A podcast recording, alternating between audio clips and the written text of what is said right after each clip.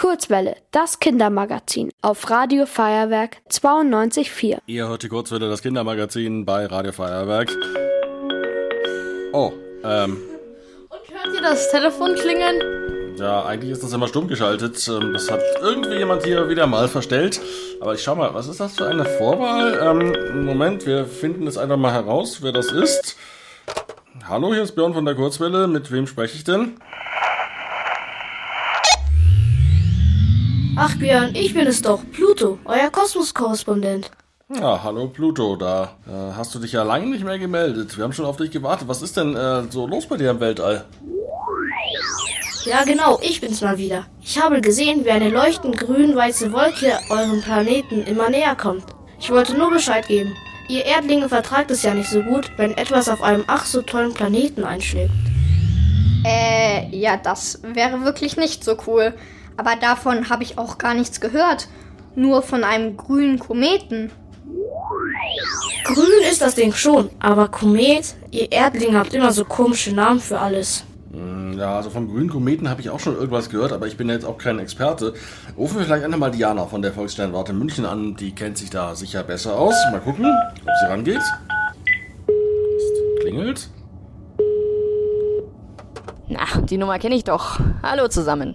Lasst mich raten, euer Kosmos-Korrespondent hat sich wieder aus dem All dazugeschalten. Ja genau, ich bin's mal wieder. Dieses grünliche Ding, der Komet, bewegt sich auf die Erde zu. Was ist das denn genau? Der grüne Komet ist ein Besucher von ganz weit draußen aus dem Sonnensystem, der jetzt zu uns geflogen kommt, kommt der Sonne dabei nah und entwickelt dabei einen Schweif. Und wir können ihn, wenn es dunkel genug ist, sogar mit bloßem Auge sehen. Oh, dann werde ich demnächst Ausschau äh, nach dem Kometen halten. Pluto, du meinst doch, das wäre ein dicker Brocken. Wie groß ist der eigentlich? Der Komet ist ungefähr einen Kilometer groß, ja, ganz schön großer Brocken. Allerdings ist er relativ leicht. Kometen sind nämlich nicht sonderlich dicht. Das heißt, er könnte wahrscheinlich auf Wasser schwimmen, wenn man ihn in einen Ozean der Erde legen würde. Ha, also viel kleiner als ich. Schwimmen würde ich auch gern können. Aber dafür wäre ich zu schwer. Ich bin auch aus Stein und aus Eis. Woraus besteht denn der Kleine? Der Komet besteht hauptsächlich aus Eis und so ein paar kleinere Bestandteile sind Staub und ein paar Steinchen. Es gibt aber auch anderes Eis als Wassereis, zum Beispiel Kohlenstoffmonoxideis, Methaneis, solche Sachen. Und deswegen nennt man den Kometen eben auch dreckigen Schneeball, weil es hauptsächlich Eis ist mit so ein paar kleinen Krümelchen von anderem Zeugs, was da auch noch drin ist. Äh, also ein dreckiger Schneeball aus giftigen, stinkenden Gasen. Wenigstens sieht er hübsch aus. Und kann da jetzt was Schlimmes passieren? Schlägt er auf der Erde ein? Der Komet wird auf gar keinen Fall auf der Erde einschlagen. Wir wissen, dass sein erdnächster Punkt, also der Ort, wo er uns am nächsten kommen wird, der ist immer noch 42 Millionen Kilometer von uns entfernt.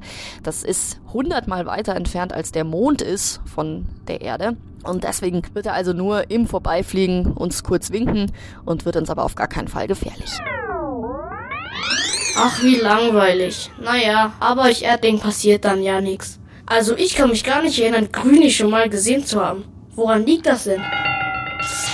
Das letzte Mal war der Komet vor ungefähr 50.000 Jahren hier. Und das ist so lange her, weil der Komet eine sehr lange Bahn hat. Die Bahn von dem Kometen, die ist auch nicht so schön rund wie die der meisten Planeten, sondern die ist sehr lang gezogen, sehr, sehr eiförmig. Und wenn man so weit raus muss und dann so weit wieder rein ins Sonnensystem, dann kann das schon mal 50.000 Jahre dauern. Hui, das kann ich mir fast nicht vorstellen.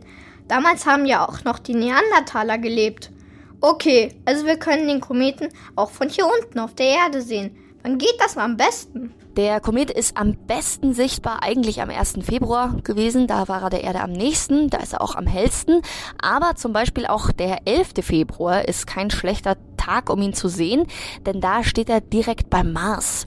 Da ist er zwar ein bisschen dunkler, aber er ist sehr leicht zu finden, denn den Mars sehen wir sehr gut. Das ist ein ziemlich heller roter Punkt über uns, im Stier momentan zu finden.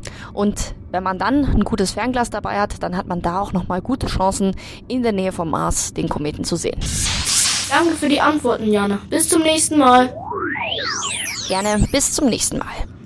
Ja, dann tschüss ihr beiden, bis zum nächsten Mal. Tschüss. Tschüss. Ihr wollt auch ins Radio? Dann macht mit bei der Kurzwelle. Schreibt einfach eine E-Mail an radio@feuerwerk.de.